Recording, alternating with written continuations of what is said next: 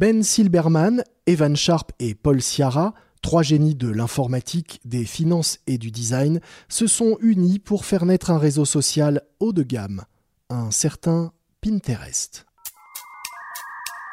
Un voyage orbital qui porte le nom d'Internet. Une sorte de Minitel à l'échelle planétaire. Un centre de documentation. C'est le nom des nouvelles autoroutes de l'information.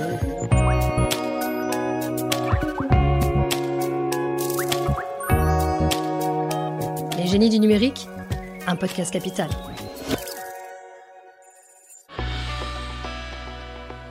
C'est dans l'Iowa que Ben Silberman grandit.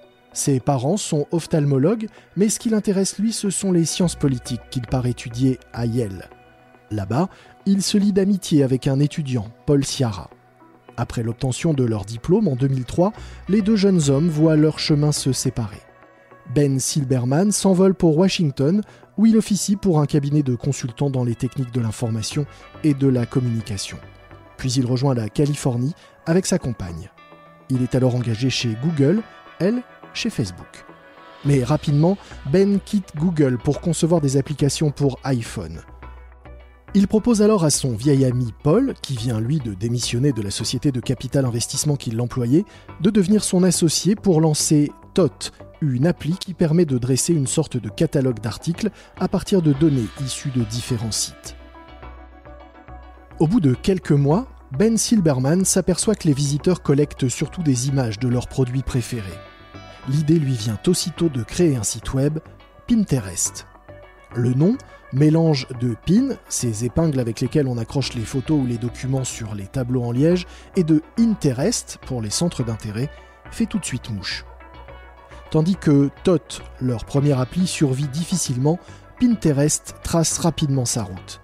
Afin de le développer, Ciara et Silberman engagent Evan Sharp, celui-ci travaille pour Facebook en tant que designer produit. Sharp est l'homme qu'il leur faut pour diriger le marketing et le graphisme du site. Un premier fonds d'investissement, séduit par le concept, leur permet de lancer officiellement Pinterest en mars 2010. Et dès l'année suivante, une application iPhone. D'autres investisseurs suivent rapidement et la société peut enfin quitter le domicile de Paul Ciara où elle était installée pour occuper de vrais bureaux début 2012, on est encore loin d'avoir atteint le seuil de rentabilité, mais la création de liens sur les photos épinglées renvoyant vers des sites commerciaux va tout changer. Le nombre d'abonnés grimpe en flèche. En mars de la même année, le site devient le troisième réseau social aux États-Unis, derrière Facebook et Twitter. Pourtant, au même moment, Paul Ciara quitte l'entreprise dont il était le président pour retourner dans la finance. Ce départ ne freine pas l'essor de l'application qui depuis s'est étendue à de nombreux territoires, dont la France, depuis 2013. Le réseau annonce aujourd'hui 200 millions de visiteurs mensuels et plus de 100 milliards d'idées à piocher.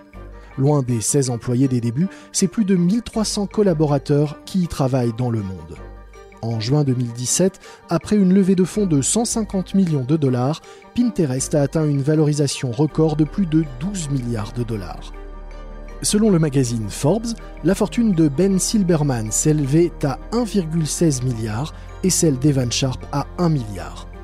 Plus modeste, Paul Ciara comptabilisait seulement 550 millions à son départ. Un portrait signé Laurent Fialex, lu par Lomic Guillot et réalisé par Lucas Vibo. Vous avez aimé ce podcast? Vous avez détesté ces histoires? Vous voulez nous suggérer des noms pour de futurs portraits? N'hésitez pas à liker et laisser vos commentaires sur les plateformes d'écoute et sur la page de cet épisode.